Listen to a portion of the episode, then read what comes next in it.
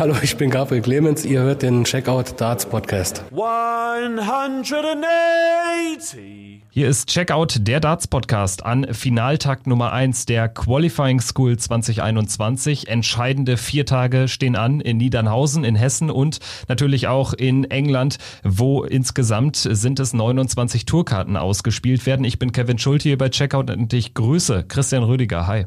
Hallo Kevin, ich grüße dich und alle, die zuhören. Ja, wie kurzfristig angekündigt in den sozialen Medien. Äh, wer das Ganze nicht gesehen hat, äh, wir haben uns dazu entschieden, äh, kurze Update-Folgen zu machen zur Q-School immer abends. Kurze äh, Betthupferl, wenn man so will, also nicht länger als ungefähr eine Viertelstunde. Und dann geht es weiter mit einer normalen Folge erst in der nächsten Woche Montag. Das ist so der Plan und deswegen wollen wir jetzt anfangen und sprechen über den ersten Tag der Q-School. Fangen vielleicht in Niedernhausen an bei der europäischen Variante. Dort hat sich der Belgier Gerd de Vos durchgesetzt. Im äh, Finale 6 zu 4 gewonnen gegen Gerd Nentjes aus den Niederlanden. Weiterer Belgier auf der Tour. Kein ganz unbeschriebenes Blatt, aber jetzt auch nicht der absolute Top-Favorit auf eine Tourkarte. Ja, dein Eindruck von dem Belgier, von de Vos? Ja, das ist absolut richtig, Kevin. Also Darts-Insidern wird er natürlich auch bekannt sein, aber auch, denke ich mal, einem größeren Publikum, weil das ist schon einer, der für Furore gesorgt hat. Der hat äh, beim Grand Slam of Darts mal mit 113,86 Punkten den dritthöchsten Schnitt gespielt, der bislang jemals beim Grand Slam gespielt wurde. Also das zeigt natürlich auch, was der für Raketendarts spielen kann. Ehemaliger Spieler bei der BDO, Halbfinale mal bei der BDO, äh, Viertelfinale mal bei der BDO-WM gespielt, zweimal im Achtelfinale World Masters, die World Darts Trophy mal gewonnen. Bei der PDC hat er bislang noch nicht den Fuß fassen können, hat er vor zwei Jahren mal die ähm, ja, Q-School mitgespielt, da nicht erfolgreich gewesen, da ist er, ähm, hat er die Challenge Tour mitgespielt, aber alles in allem muss ich sagen, das ist, finde ich, eine Bereicherung für die Tour. Ja, also ich finde auch, dass er einer ist, ähm, auf den man durchaus gespannt sein kann. Also der kann sicherlich an einem guten Tag auch mal den großen Jungs gefährlich werden, was er halt noch zeigen muss oder beziehungsweise jetzt noch nicht äh, gezeigt hat in seiner bisherigen Karriere, ist die Konstanz. Am Ende ist es so um die 90 im Turnier-Average ähm, und das ist dann eine gute Leistung, aber ist jetzt äh, sicherlich auch äh, keiner, äh, der jetzt da im ersten Jahr abrocken wird wie Dirk van Dijvenbode. Bleiben wir auf jeden Fall gespannt. Schauen nochmal auf äh, Spieler, die sich in eine gute Position gebracht haben. Allen voran natürlich Gerd Nentjes, fünf Punkte geholt durch den Finaleinzug. Das sieht gut aus, wenn man davon ausgeht, sieben Punkte werden reichen wahrscheinlich, acht werden sicher reichen. Das heißt, er braucht äh, de facto eigentlich nur noch ein Viertelfinale, dann hat er safe eine Tourkarte. Ähm, ansonsten äh, Richard Feenstra, Viertelfinale, auch eine gute Leistung. Michi Unterbuchner, Top 16. Und ansonsten äh, müssen wir natürlich über Nico Kurz reden. Der hat noch eine Null auf der Habenseite. Das ist nicht so gut losgegangen mit der Niederlage im deutsch-deutschen Duell gegen Lukas Wenig. Ja, definitiv, Kevin. Also das ist so ein herber Dämpfer gewesen, auch für Nico, gerade vom Niveau her, was er auch gespielt hat, unter 80 Punkten. Das kennt man normalerweise von ihm nicht, wenn man seine TV-Matches auch gesehen hat. 6 zu 2 gegen Lukas Wenig dann äh, unterlegen gewesen oder besser gesagt 2 zu 6. Also da muss er sich jetzt natürlich noch steigern, aber ähm, da habe ich bei Nico jetzt nicht so die Sorge, selbst wenn der nach dem dritten Tag nicht qualifiziert ist. Wir wissen alle, der kann einmal einen grandiosen Tag spielen, Kevin, und dann kann der auch mal den Tagessieg holen. Von daher, es ist noch nicht dramatisch, aber er muss jetzt natürlich anfangen, Punkte zu sammeln.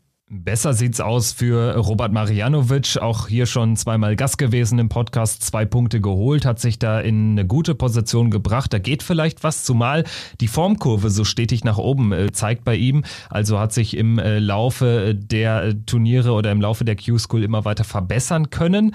Ansonsten Martin Schindler, natürlich die deutsche Hoffnung wahrscheinlich. Mit vier Punkten rangierte da wirklich sehr aussichtsreich, hat ein Halbfinale erreicht. Unter anderem hat er geschlagen Raymond van Barneveld in dem besten Spiel, was die Q-School in diesem Jahr gesehen hat. Das war schon Spitzenklasse.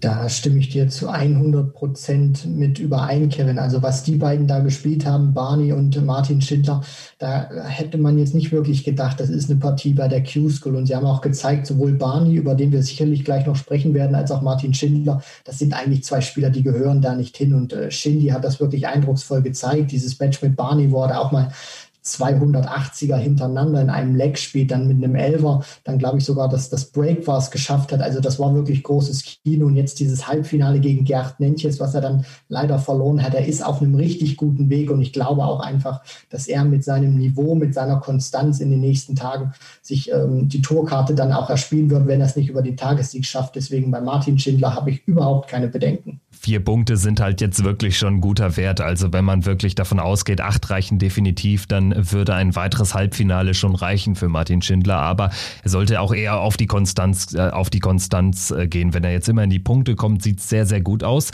Das trifft auch zu, würde ich sagen, auf Raymond van Barneveld. Er ist jetzt zwar nur auf Platz neun, das heißt, hätte Stand jetzt keine Tourkarte, zwei Punkte geholt. Klingt erstmal mäßig bis schlecht, aber wenn man ähm, sich äh, seine Q-School 2021 anschaut nach seinem Comeback, er ist da wirklich ähm, ja gut äh, zurückgekommen, muss man sagen. Also die Averages stimmen. Ähm, es wirkt alles sehr, sehr stimmig und ich habe ein gutes Gefühl, dass wir Barney äh, auf der Tour sehen werden.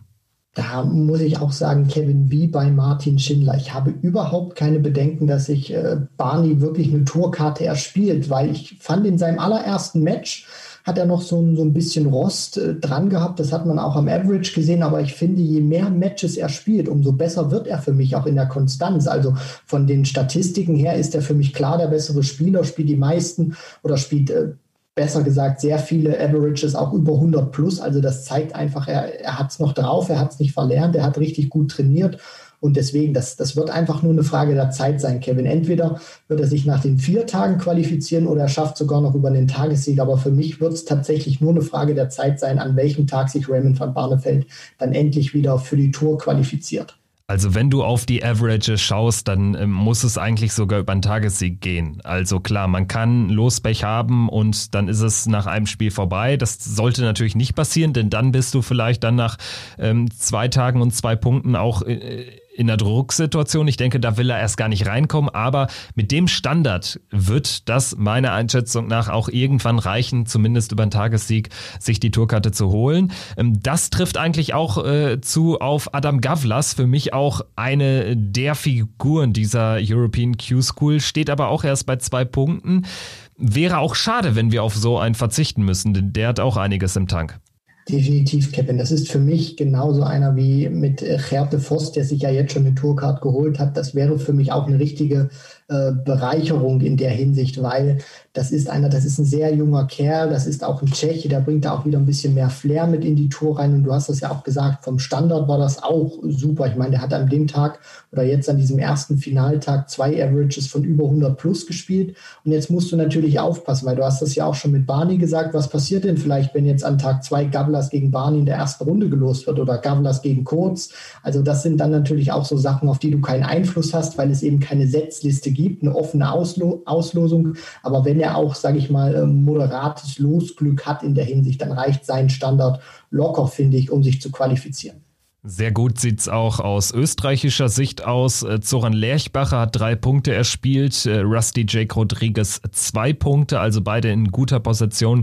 Gerade Zoran Lerchbacher gefällt mir auch recht gut, spielt einen konstanten Dart und ja, ein Spieler von seinem Format, ähm, der hat es auch, wie ich finde, nach, der, nach dem knappen Scheitern vor einem Jahr dann verdient. Schauen wir noch kurz äh, rüber nach England zur UK Q-School. Dort hat sich ein alter Bekannter durchgesetzt, Kirk Shepard.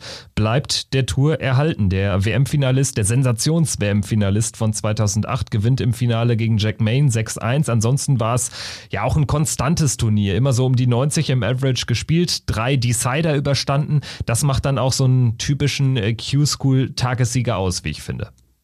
Ja, das One-Hit-Wonder Kirk Shepard ist irgendwie nicht tot zu kriegen. Du hast das ja schon angesprochen. Damals sensationell als ungesetzter Spieler 2-8 ins WM-Finale eingezogen. Damals zum allerersten Mal, wo er im Alexandra Palace gespielt wurde. Wayne Mardell im Halbfinale ausgeschaltet und dann war gegen John Part Endstation danach alles auf eine Karte gesetzt, wollte unbedingt Profi werden.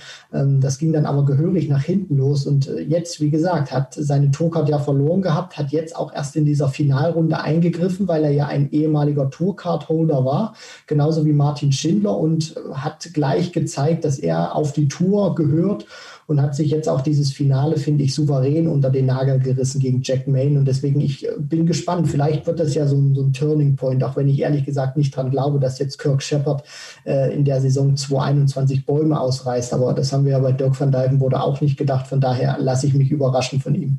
Ich bin grundsätzlich ähm, aus neutraler Sicht eher immer ein Fan von, von Spielern, die äh, noch nicht so, ich sag mal in Anführungsstrichen, verbraucht sind. Das Gute bei Kirk Shepard ist natürlich, vielleicht kommt da noch mal irgendwie so eine Explosion. Der ist immer noch erst 34, hat ja seinen äh, Triumph damals, seinen One-Hit-Wonder im Alter von 21 erreicht. Aber ich bin auch eher skeptisch. Also insofern freue ich mich dann eher über neue Namen, neue Gesichter. Jack Main ist eines davon, hat sich jetzt äh, in eine sehr, sehr gute Position oder Ausgangslage gebracht mit fünf Punkten auf der Habenseite.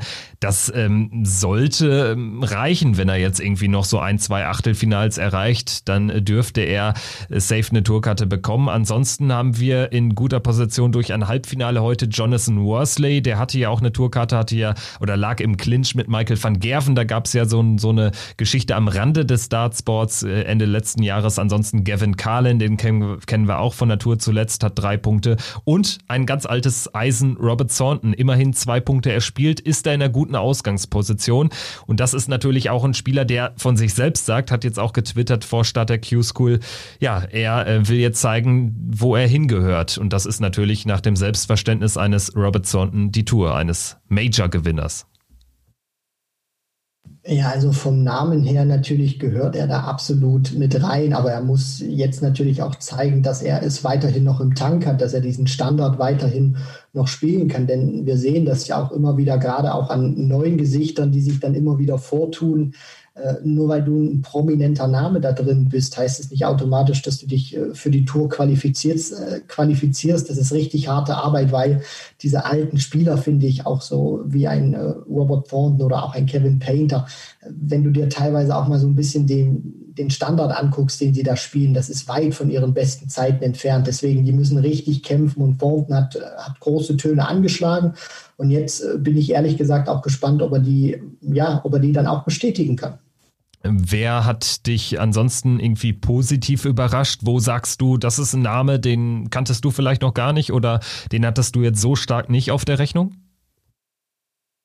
Ja, also da muss ich ganz ehrlich äh, mit dem Finalisten ähm, mitgehen, mit Jack Main. Das war ja jetzt, ich habe diesen tiefen Run von ihm auch ehrlich gesagt nicht kommen sehen, Kevin. Der hat sich ja auch qualifiziert über diese drei Tage und da hat er ja auch nicht überragend gespielt, das muss man ja auch sagen. Also der hatte da an diesen drei Tagen nicht einen tiefen Run gehabt. Ich glaube, ähm, also der hatte auch nicht wirklich viele Matches gewonnen, aber hat eben auch, sage ich mal, ein Stück weit dieses Glück gehabt, dass eben diese, dieses Ranglistensystem zählt, wo dann eben noch viele reinkommen, weil eben dieses 128er Feld für die Final Stage aufgewertet werden muss. Und da hat er sich dann eben mit ein paar Siegen, also er ist nie an, an einem ersten Tag oder er ist nie an einem Tag gleich zu Beginn rausgeflogen, aber hat eben so sukzessive dann auch mal ein paar Matches gewonnen. Das hat dann eben gereicht. Und jetzt dieser tiefe Run von ihm, also das ist so einer, wo ich sage, der hat mich ähm, ja über, überrascht, Kevin.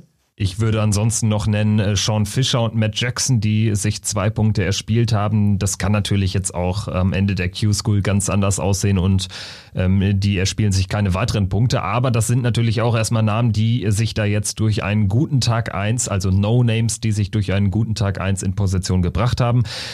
Punkten muss dagegen zum Beispiel auch noch eine Fallon Sherrick. Die hat ein Spiel gewonnen, aber das reicht noch nicht, um in die Punkte zu kommen. Du musst dieses zweite Spiel, also in der letzten 64er Runde, da musst du einen Sieg landen. Erst dann kommst du in die Punkte rein und das ist Fallon Sherrick nicht gelungen. Das war unser kleiner Überblick zu Tag 1 der Q-School. Kirk Shepard und Gerd de Vos sind Tourkarteninhaber 2021-22. Sie sichern sich die Karten und wir schauen, wer den beiden folgen wird. Morgen gibt es die nächste Folge. Danke fürs Zuhören. Bis dahin, macht's gut. Ciao.